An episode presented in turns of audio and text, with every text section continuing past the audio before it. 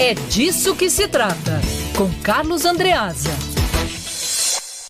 Carlos Andreasa, a gente estava comentando já que tempo a situação dos hospitais de campanha, agora com o cronograma já atualizado, esperando decisão judicial e essa projeção, diferente do que muitos dizem, da Secretaria Estadual de Saúde, que não teremos uma segunda curva aqui no Rio de Janeiro. Andreasa, boa tarde.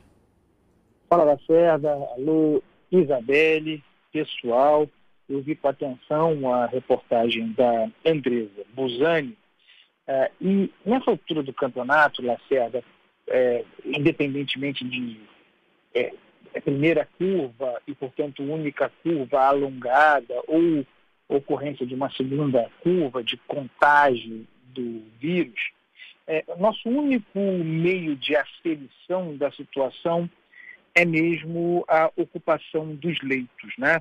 É, então, nós temos, na palavra do próprio secretário de Saúde, Alex Busquet, e aqui eu abro um parêntese para parabenizá-lo por finalmente vir a público para falar e falar numa entrevista coletiva, né? É, é responder a questões, há uma confusão muito grande no Rio de Janeiro, mas no Brasil de modo geral, sobre o que seja entrevista e entrevista coletiva. O sujeito vai pega o microfone, abre o microfone, fala tudo que quer falar, não responde uma pergunta, depois disse que deu uma entrevista coletiva. É, não foi o caso aqui, então é, é bom, bom que seja. Né? O, a entrevista coletiva, a entrevista de um representante público, de um secretário, de um homem público, não é para o veículo ou para os jornalistas, é para a sociedade, né? para aqueles é, em nome de quem nós fazemos essa intermediação essa, essa veiculação. Mas dito isso, eu retomo a, a questão dos leitos, Isabel e Lacerda, para dizer o seguinte, é o nosso único, é o nosso único termo de aferição para a situação é, é, da, da doença no, no estado do Rio de Janeiro, no Brasil praticamente, porque nós, com raríssimas exceções, Niterói testou um pouco mais, nós não testamos, né? nós não testamos a população, fizemos essa escolha por não testar. Então, segundo o secretário de Saúde, o Rio conta com mais de 900 vagas disponíveis em leitos de UTI para a Covid-19. É bastante leito, considerando que a taxa de ocupação atual no Estado, e aí ele inclui as unidades municipais, está na casa dos 20%, 22% é, na palavra dele. Então, preciso acompanhar uh, é, é, à medida que a gente vai flexibilizando o isolamento social, à medida que as pessoas estão nas ruas, a verdade é que as pessoas estão nas ruas, uh, cada vez mais, é como se nós tivéssemos, porque as escolas não estão funcionando, é como se a gente estivesse praticamente num período normal de férias escolares, né, com férias escolares. Então, é, isso já está assim, progressivamente, há, eu diria um mês, né, talvez até um pouco mais. Uh, e, e, então, preciso acompanhar se isso terá reflexo na ocupação dos leitos. Como nós estamos com ocupação na casa dos 20%, é, me parece uma margem, uma margem segura. E aí, nesse sentido, o argumento de que, certamente mal calculado, os hospitais de campanha projetados, quase 250 milhões de reais postos na frente, é, é, sete hospitais de campanha, dois dos quais somente entregues, os outros tantos é, é levantados, né? postos de pé, é, no entanto, é, sem uso, um desperdício tremendo de dinheiro, uma vergonha no Rio de Janeiro, uma ideia de, de eh, superestimação da necessidade para, por que não dizer, para gerar gordura para a corrupção.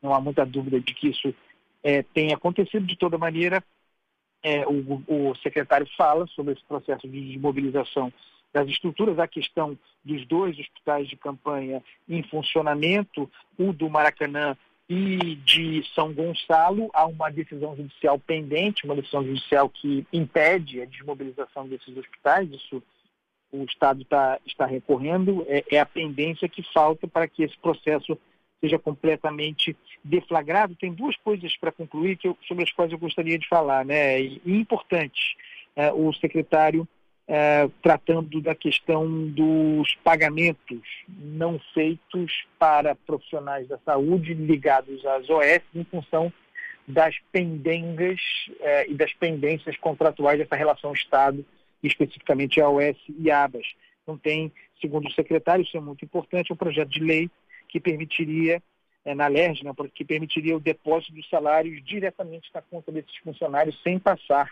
uh, pela, pelas OS. Isso é muito importante para períodos de crise, para períodos de dificuldade da relação, fim de contrato e tudo mais constante. Então, é muito importante que isso, que depende também da Justiça do Trabalho, uh, seja, seja é, avance para que os profissionais possam receber independentemente dos problemas havidos com, com essas OS. É muito importante isso e, e, e considera também o seguinte, né, Lacerda, esses contratos, eles são firmados, tem que ter um acompanhamento disso, organização, planejamento. O contrato vai acabar. O Estado, se não há a intenção de renová-lo, se há problema nos contratos, se antecipar para deflagrar os processos necessários de modo a que é, uma nova organização social, uma nova OS, assuma o serviço sem prejuízo do, do cidadão. Né? Então, é, é, é, incrível, tem acontecido muito isso, de repente, o contrato acabou, o contrato acabou e agora que eu não sabia que o contrato ia, ia, ia, acabar. E aí a gente muitas vezes vê é, como, como argumento, como desculpa para que o contrato, para que não haja uma quebra de continuidade a população seja prejudicada, a gente vê os contratos sendo renovados emergencialmente, contratos muitas vezes com OS que estão sob investigação, que estão suspeitos, que tiveram dirigentes presos, né? e esses contratos renovados porque a população não pode ser prejudicada. Renovar contrato com uma OS suspeita, investigada, é, é, é prejudicar a população. Então, é melhor se antecipar, conhecer o problema, é, encaminhar o devido processo de, de licitação para a substituição de uma OS que comprovadamente não, não poderia prestar serviço para o Estado. Lembrando que o secretário também falou na Assembleia Legislativa, essa foi a segunda entrevista coletiva que ele deu hoje, a primeira ele falou do desmonte dos hospitais de campanha do interior e anteontem ele falou na Alerj, durante uma comissão que investiga as questões da saúde, de que se o presidente dessa OS estar preso ou está é, sendo investigado, não quer dizer que a empresa, a organização social de uma maneira geral, seja o problema mas também não é por aí, né? Porque se tem uma irregularidade, dependente de se ser o presidente ou quem está fazendo a contratação, tem que ser investigado de uma maneira geral. Ele não quis generalizar, disse: ah, a empresa pode ser limpa, o presidente pode ser sujo. É isso, é isso André. Lacerda, para você ver o nível de exigência que nós temos no Estado. Aquele abraço, viu? Abraço, Lacerda, um beijo, Isabela Rangel, e para, sobretudo, o nosso ouvinte querido. Até amanhã. Até, Até amanhã. amanhã.